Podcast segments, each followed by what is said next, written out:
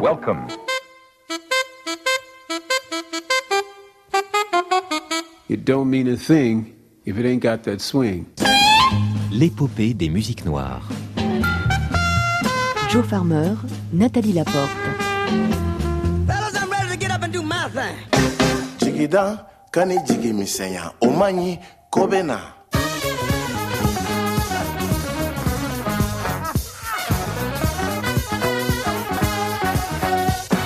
It's okay. You know, it's okay. Mesdames, Mesdemoiselles, Messieurs, voici maintenant la seconde partie du concert d'ouverture du festival de jazz d'Antibes Juan-les-Pins, second festival international.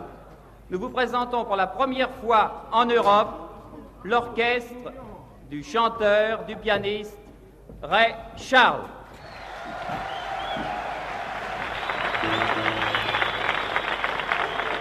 L'orchestre de Ray Charles est composé des musiciens suivants. Nous avons deux trompettes, John Hunt et Phil Gilbert. Au saxo baryton, nous avons Leroy Cooper. Au saxophone alto, Benny Crawford. Au saxophone ténor, David Newman. Vous les connaissez, leurs disques sont fameux. À la contrebasse, nous avons Edgar Willis. Et à la batterie, Bruno Carr. Ray Charles est accompagné par un ensemble vocal, trois chanteuses, les Rillettes, Margie Hendricks, Gwendolyn Berry et Darlene McCree. Voici Ray.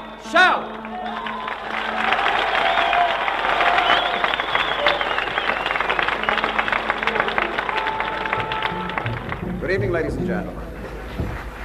My name is Joe Adams, and I have the pleasure of serving as the Master of Ceremonies on this portion of the show, which features Ray Charles, one of the truly great giants of modern jazz around the world. First of all, on behalf of Mr. Charles and the entire band, the Raylettes, may we say it's a pleasure to have this privilege of serving you. Bonsoir, mesdames et messieurs. Mon nom est Joe Adams et j'ai le plaisir d'être votre maître de cérémonie. Raymond, c'est avec une grande joie que la direction a le privilège de présenter une des personnalités musicales la plus en vue de toute l'Amérique. Santillon au son les plus entraînants du génie de Ray Charles.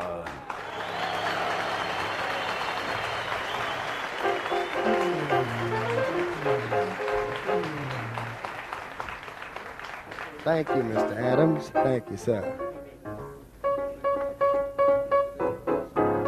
Ready? One, two,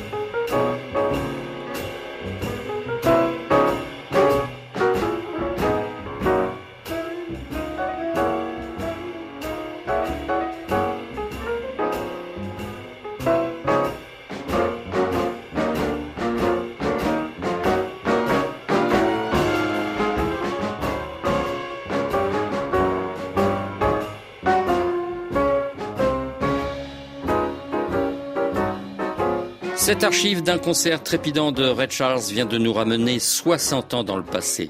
Nous sommes en 1961 à Antibes-Juan-les-Pins, dans l'extrême sud-est de la France, lors de la deuxième édition d'un festival qui fera date. Six décennies plus tard, ce rendez-vous estival majeur a accueilli les plus grands noms de l'épopée des musiques noires, Charles Mingus, Dizzy Gillespie, B.B. King, Muddy Waters, Freddie King, Archie Shepp, Pharoah Sanders et John Coltrane, entre autres.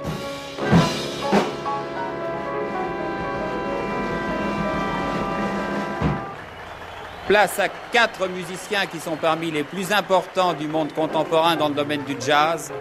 À la batterie, Elvin Jones. À la contrebasse, Jimmy Garrison. Au piano, McCoy Tyner. Et le saxophoniste, John Coltrane.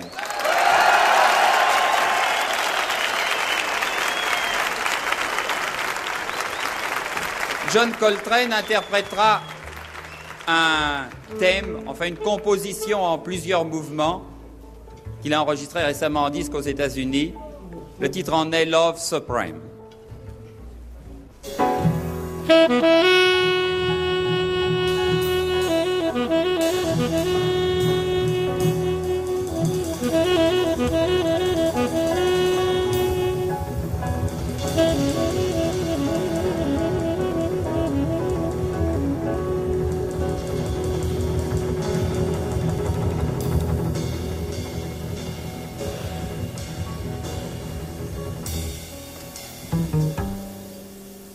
Au fil des années, le festival Jazz à Juin est devenu incontournable. Les micros et les caméras se sont multipliés et de nombreux documents audiovisuels témoignent de la vivacité de cette manifestation culturelle d'envergure créée en 1960. L'année dernière, les organisateurs envisageaient de célébrer en grande pompe 60 ans de musique ininterrompue, mais la pandémie a bousculé les préparatifs et conduit au report de cet anniversaire à 2021. Qu'à cela ne tienne, l'adversité fut un moteur pour les équipes de Jazz à Jouan et le pari de rallumer la flamme fut tenu malgré quelques ajustements de programmation de dernière minute. Ainsi, Kenny Barron, Winton Marsalis, Robin McKell, Gregory Porter notamment ont illuminé depuis le 9 juillet dernier la Pinette Gould où se déroulent les concerts en bord de Méditerranée. Winton Marsalis a par exemple réinterprété en big band la suite orchestrale A Love Supreme que John Coltrane et son quartet avaient immortalisé au même endroit quelques 56 ans plus tôt. Cette semaine, nous vous proposons le premier volet de nos reportages réalisés sur place en nous intéressant à deux musiciens de grand talent, le saxophoniste Kenny Garrett et le guitariste John McLaughlin, tous deux anciens partenaires du génial et regretté Miles Davis.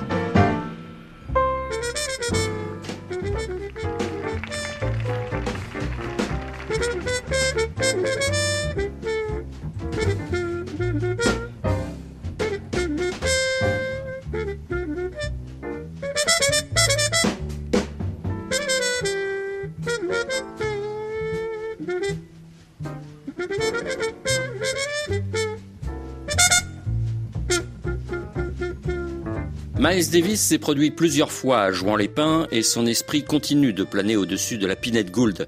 Lors de notre rencontre avec le saxophoniste Kenny Garrett le 11 juillet dernier au Festival Jazz à Jouan, le souvenir de ce formidable trompettiste était encore très vif et inspirant. Ainsi, durant notre chaleureuse conversation, l'ancien colistier de Miles Davis accepta d'évoquer son mentor, mais aussi ses héros d'antan, auxquels il consacre un nouvel album intitulé Sounds from the Ancestors.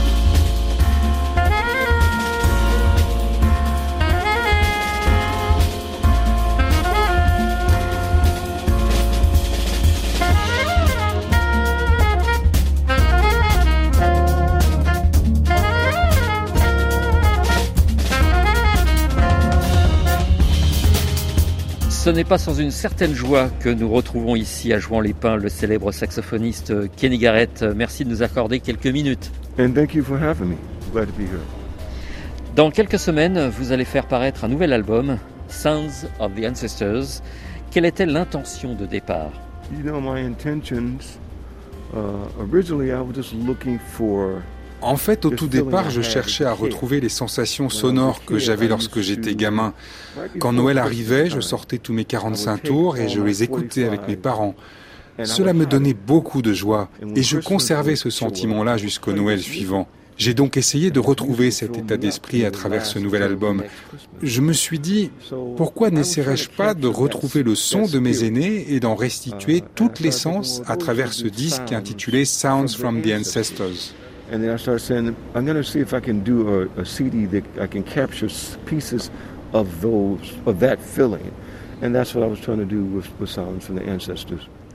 Il y a de nombreux hommages sur ce nouvel album, notamment à Tony Allen et Art Blakey.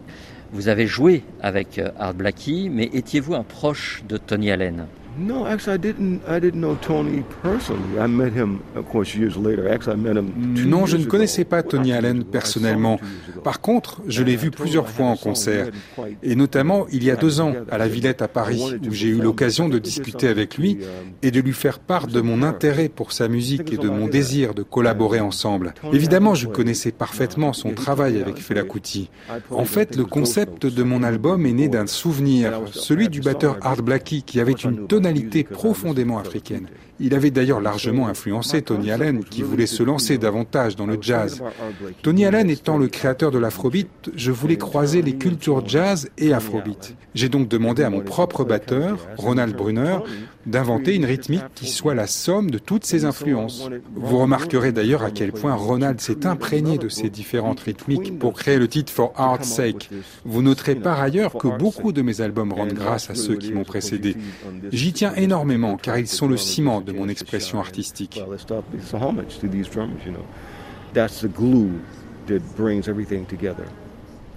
Qu'est-ce qui vous impressionnait dans le jeu de ces deux batteurs, Tony Allen et Art Blakey pour avoir joué avec Art Blakey, je peux vous dire que j'étais impressionné par le feu sacré qu'il déployait lorsqu'il était sur scène. C'était une véritable leçon d'être à ses côtés. Art Blakey m'a appris à construire un solo lorsque je jouais dans son groupe.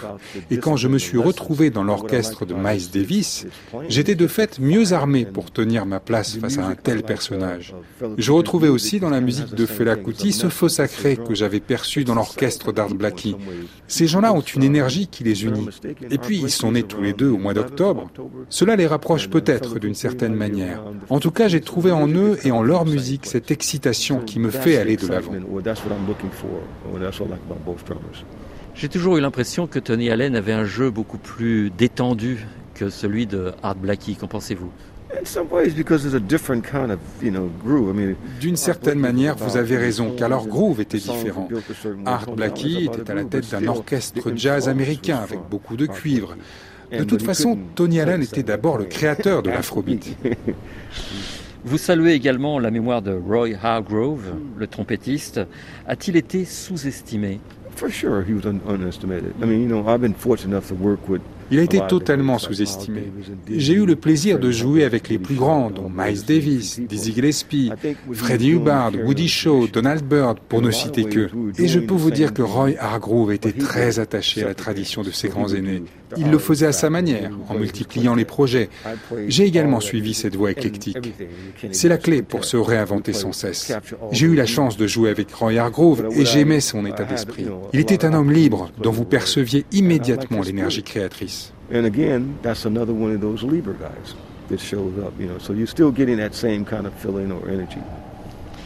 Il y a un titre en français sur votre album, Les soldats des champs. Mm.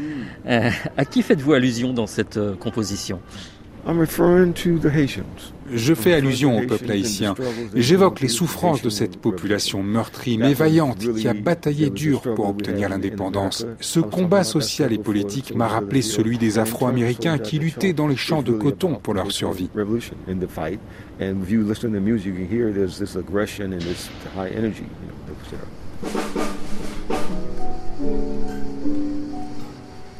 La dernière fois que nous nous sommes rencontrés, euh, Ken Garrett, euh, vous m'aviez fait part de votre goût pour les musiques caribéennes. Est-ce que votre rencontre avec euh, le pianiste cubain Chucho Valdés a transformé votre jeu? I think I was looking for the same experience. Uh, Chucho and I have the same birthday. Je pense une fois encore que j'ai recherché cette sensation dont je vous parlais tout à l'heure. Il se trouve que Chucho Valdés et moi-même sommes nés le même jour, un 9 octobre. Et curieusement, lorsque j'entends sa musique, j'ai l'impression d'entendre la mienne. Je me suis dit que cela serait une bonne occasion d'en savoir plus sur les racines yoruba de sa musique que je ne connaissais pas bien. C'est en fait le saxophoniste portoricain David Sanchez qui m'a fait découvrir les racines yoruba des musiques latines. Je ne sais pas pourquoi il m'avait suggéré d'écouter certaines de ces traditions africaines, mais il avait dû sentir en moi cette curiosité insatiable. Jouer avec Chucho Valdés a été pour moi une révélation. J'ai pu ressentir les racines de sa musique. J'ai encore beaucoup à apprendre, mais je ressens les vibrations que sa musique procure. Sur le titre It's Time to Come Home, j'ai fait appel à un batteur nommé Dreiser Duruti. La première fois que je l'ai rencontré, il chantait des airs traditionnels yoruba. Je ne comprenais rien à son art, d'autant qu'il s'exprimait en espagnol. Heureusement pour moi, Chucho Valdés m'a expliqué l'importance de ces chants incantatoires. Subitement, j'ai senti que nous étions connectés par notre ancestralité africaine. Il y avait un lien intangible entre nous. J'ai senti la même chose avec Pedrito Martinez, le joueur de congas. Il jouait dans l'orchestre de Chucho Valdés au Lincoln Center à New York. C'était il y a déjà quelques années. Nous étions tous les deux de jeunes musiciens à l'époque. Nous n'avions jamais joué ensemble jusqu'à ce qu'il fasse appel à moi l'année dernière pour un enregistrement avec le guitariste Eric Clapton. Et j'ai eu l'impression de me retrouver à l'école de musique de mon enfance. J'ai énormément appris en présence de ces musiciens-là. De toute façon, la vie est un perpétuel enseignement. J'essaye toujours d'apprendre quelque chose dès qu'une expérience nouvelle se présente. Qu'est-ce qui vous attire dans les musiques caribéennes? I think I'm attracted to this music. I mean, Caribbean music. I, I think it's just really, it's really going back to the, the source, to Africa. Je suis juste attiré par ces musiques-là. Il n'y a pas d'explication. Les musiques caribéennes font tellement appel à la source africaine qu'elles me parlent instantanément. Les traditions yoruba, les traditions woka, tout cela vient de la source africaine. Ce sont des sonorités qui résonnent en moi. Je ne saurais l'expliquer. Je n'oublierai jamais la première fois que je me suis produit avec mon groupe en Guadeloupe. La sensation était si vive et intense. J'étais déjà venu avec Miles Davis quelques années auparavant. Je revois encore Miles me faire des grands signes depuis la fenêtre de son hôtel alors que j'arpentais le littoral. Bref, je suis revenu quelque temps plus tard et je me suis mis à discuter avec un musicien de l'île. Il m'a demandé si je connaissais le woka. J'ai répondu que j'ignorais de quoi il s'agissait. Il m'a donc invité un samedi soir dans un club pour découvrir les rythmes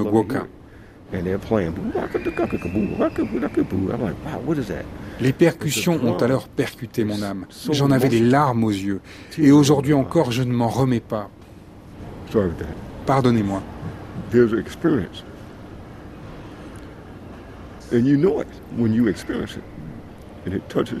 C'est quelque chose que vous comprenez au moment où vous le vivez, et cela vous touche profondément. Tous les genres musicaux issus des Caraïbes proviennent de la terre nourricière, l'Afrique. Est-ce que Sounds from the Ancestors est une ode justement à vos ancêtres africains?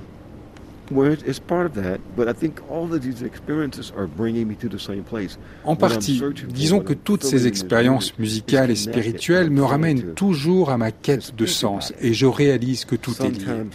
Parfois, je touche du doigt cette compréhension du lien humain universel.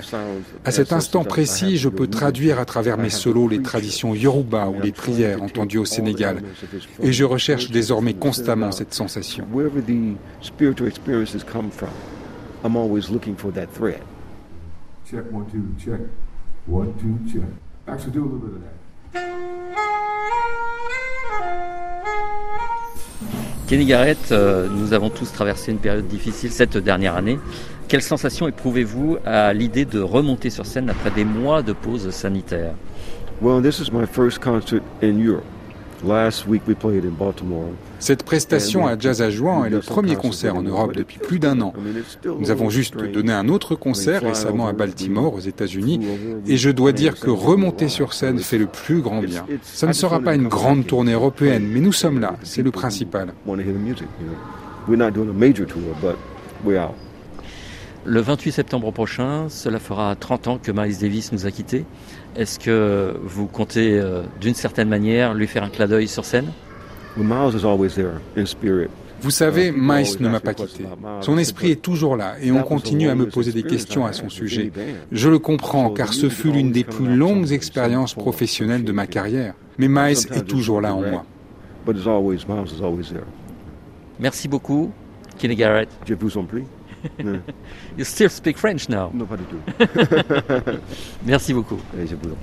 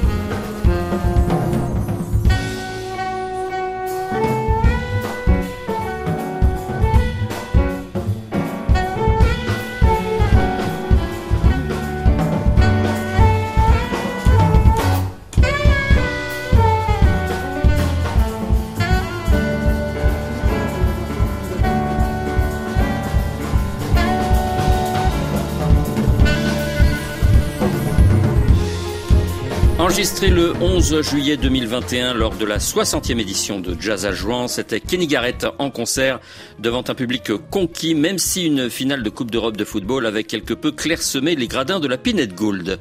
Deux jours plus tard, c'est un autre camarade de Miles Davis qui suscitait l'attente fébrile des festivaliers. Le guitariste John McLaughlin devait présenter sur scène son dernier album, Liberation Time, mais un événement météorologique totalement inattendu eut raison de la détermination des équipes de jazz à À maintenir cette prestation. En effet, des rafales de vent particulièrement violentes rendaient périlleuse la tenue d'un spectacle en public. La mort dans l'âme, les organisateurs furent contraints d'annuler la soirée. Nous avons cependant eu le plaisir de converser dans l'après-midi avec John McLaughlin, calfeutré dans sa loge, derrière la scène, alors que le vent, déjà très fort, avait interrompu les répétitions. Disons-le, c'est un honneur d'accueillir à notre micro l'immense John McLaughlin. Merci de nous accorder quelques minutes. Je vous en prie, monsieur Farmer. Vous faites euh, paraître ces jours-ci un nouvel album intitulé Liberation Time, qui a été conçu pendant le confinement euh, lié à la crise sanitaire. Comment avez-vous procédé pour réunir tous les musiciens de l'album et de quelle manière avez-vous travaillé? J'ai eu beaucoup de practice euh, dans le sens que la quarantaine avait commencé euh, 17 février et à partir de là, on a commencé à faire les, les petits vidéos audiovisuels pour faire les fundraisers parce qu'il y a des gens qui sont dans ce Covid euh, rentrent dans une position absolument affreuse. Pour nous, c'est horrible, mais pour les millions, c'est vraiment tragique même. De faire tous ces fundraisers avec Forte Mansion, il y avait des solos, j'en ai fait avec Carlos Santana et Cindy Blackman, Narada. Donc avec ça, parce que la question était comment j'ai pu faire un disque comme ça, parce qu'on a fait déjà six ou sept productions. Donc j'avais l'habitude de, faire les sessions pour les envoyer par l'Internet. Ça c'est plus facile, les sessions, et puis euh, il y a ce musicien qui fait sa partie. Ou, en général, si c'est une section rythmique, je demande le bassiste et le batteur de faire ensemble. Et pour moi, c'était d'écrire cette musique et de faire quelque chose. C'était, j'avais besoin de cette libération. D'où vient le titre de cet album Parce que j'étais vraiment dans un état de frustration pas possible. Tout annulé, tous les tournées, tous les concerts. Mais l'esprit et l'enthousiasme, le cœur, la vitalité de tous les musiciens étaient tellement bien. Parfois, il fallait que je refasse ma partie à moi pour être dans cet esprit bien élargi. Voilà. Et puis le résultat m'a étonné et d'ailleurs a étonné tous les musiciens. Mais je pense que cet album est né à cause du Covid ou grâce au Covid. Mais c'est curieux parce que sans le Covid, je me demande si j'aurais fait un album. Quand j'entends ces mots, Liberation Time, euh, je perçois un sens spirituel. Est-ce que pour vous, c'est la libération de l'esprit aussi que vous évoquez à travers cet album? De jouer la musique est une expérience de la libération. Parce que la tête, c'est-à-dire la manière de penser, de penser logiquement, n'existe plus dans le jeu de la musique. C'est une expérience de libération. Parfois, c'est une expérience extrêmement frustrante parce que si on a des problèmes avec l'instrument, on n'arrive pas à surmonter les problèmes de technique ou les problèmes d'harmonie. Donc, ça, c'est difficile. Mais c'est ça la dédication d'une vie à la musique. C'est pour éviter, pour surmonter ces problèmes, parce que les gens qui arrivent pour un concert, ils paient l'argent qu'ils ont gagné avec le sueur de leur front. Et puis, les problèmes des musiciens ne les intéressent pas. Ils viennent pour être émus, pour être euh, entertained aussi, mais surtout de se faire emporté par la musique. Comment avez-vous vécu vous-même ces 18 derniers mois Est-ce que vous étiez en colère? Est-ce que vous étiez frustré, fataliste, déterminé, en paix avec vous-même? Ah, Je suis toujours optimiste parce que avec l'âge, on devient optimiste ou pessimiste. Le pessimisme, c'est une perte de temps affreuse. Mais la frustration dont j'en ai parlé tout à l'heure, derrière ce disque d'avoir tout annulé et de ne pas avoir l'opportunité de jouer que j'ai fait toute ma vie. Mais c'est à cause de ça que toute cette musique est arrivée. J'étais bouché, quoi.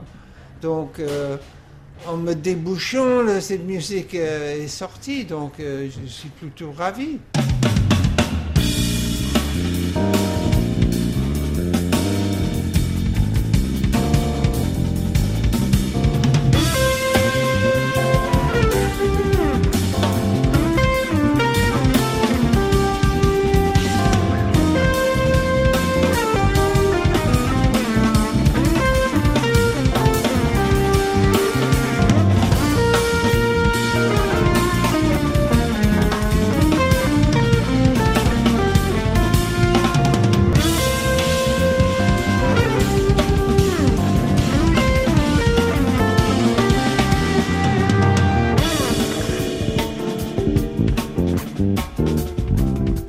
Revenons à Liberation Time. Vous avez convié d'excellents musiciens sur ce disque, dont quelques virtuoses que nous connaissons bien en France. Et je pense notamment à un bassiste qui s'appelle Étienne Bappé. J'aimerais savoir comment vous avez rencontré Étienne Bappé. Il faut rentrer bien dans le passé. Waouh, combien d'années Au moins 20 ans, parce que je suis allé au CEDAC de Nice pour voir euh, mon ancien copain Joe Zawino et le Syndicate à l'époque. Et puis je vois Etienne Mbappé et Paco Serré, les deux, fantastiques. Et j'ai eu la chance de parler parce que je suis allé derrière la scène pour parler avec Joe. Et c'est là où j'ai rencontré Etienne et on a commencé à parler. On, euh, on a changé le numéro et puis je voyais qu'il était avec Joe Zawinul, donc il n'était pas possible, mais à un moment donné, il était libre de ce groupe et euh, depuis là, donc ça fait beaucoup d'années. Et Nicolas Vicaro alors? Nicolas Vicaro, c'est parce qu'il était dans la house band à la Note Bleue à Monaco. Évidemment, c'est le seul endroit où, on peut faire un jam, et le seul endroit où il invite les bons musiciens de jazz et les amis qui sont souvent arrivés. Donc, ça fait quand même, il y a plusieurs années, j'ai eu la chance de jouer avec euh, Nicolas. Et c'est un batteur impressionnant. Il a beaucoup, beaucoup de talent. On voulait faire, il y avait une espèce de petit festival organisé au moment de cette tragédie sur le promenade des Anglais. Il y a des années, mais et là, on m'a demandé de jouer, j'ai dit d'accord, et j'ai appelé Nicolas pour qu'on joue ensemble, et puis c'est tout est annulé. Et puis cette année, on m'a demandé de participer dans le, International Jazz Day de UNESCO, mais ils m'ont demandé de faire, parce que l'année dernière c'était solo. Cette année, ils ont dit, est-ce que tu peux trouver les bons musiciens là où tu vis et faire une vidéo? J'ai dit oui. Donc il y avait Roger Rossignol, qui est vraiment un musicien extraordinaire, et Jean-Michel complète. Et lui, avec Roger, ils sont euh, les profs de jazz à l'académie à Monaco.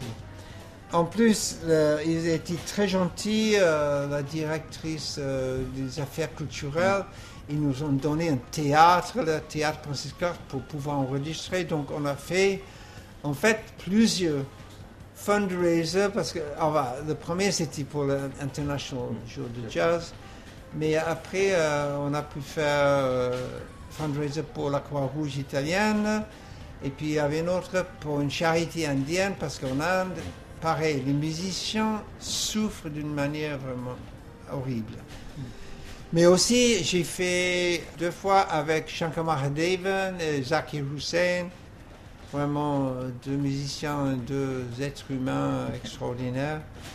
Donc, on a eu beaucoup d'expérience d'envoyer les, les bandes par-ci, par-là. Et, et puis, euh, au moment donné où tous les musiciens ont enregistré leur partie, et puis ça revient, et je m'assois, je mets le casque pour mon instrument, et on est tous ensemble dans la même pièce.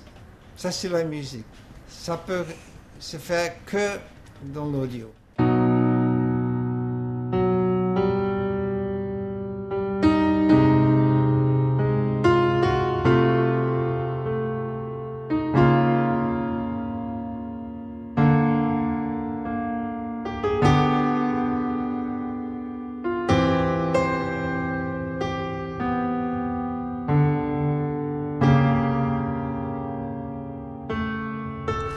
Est-ce que cette pause musicale vous a renvoyé dans le passé, vers vos souvenirs? Non, pas spécialement. Ce qui est curieux, c'est le nouveau disque, Liberation Time. Bon, j'avais expliqué comment le titre est arrivé. Mais quand la musique est arrivée, j'ai constaté que c'était euh, dans le genre des années 60, la grande époque de mon école de jazz, c'est-à-dire que Miles Davis ou euh, John Coltrane, parce qu'il était tellement créatif dans sa vie. Ah, mais ce qu'il nous a légué, c'est colossal déjà. Pour moi, moi, j'apprends tout parce que c'est mon héros. Les musiciens des années 60, c'est mon école, comme euh, Coltrane, comme Bill Evans, comme Cannibal Adderley, Sonny Rollins. euh, mais non seulement ça, mais puis les gens comme James Brown, Sly and the Family Stone, même les Beatles. C'était une époque, une décennie extraordinaire. C'était extraordinaire. Et Miles, il a créé non seulement les disques merveilleux, même éternels, mais il a créé les nouvelles formes et les nouvelles manières de jouer, qui a eu une influence sur tout le monde, et pas juste le jazz, mais sur la musique contemporaine, moderne, même pop.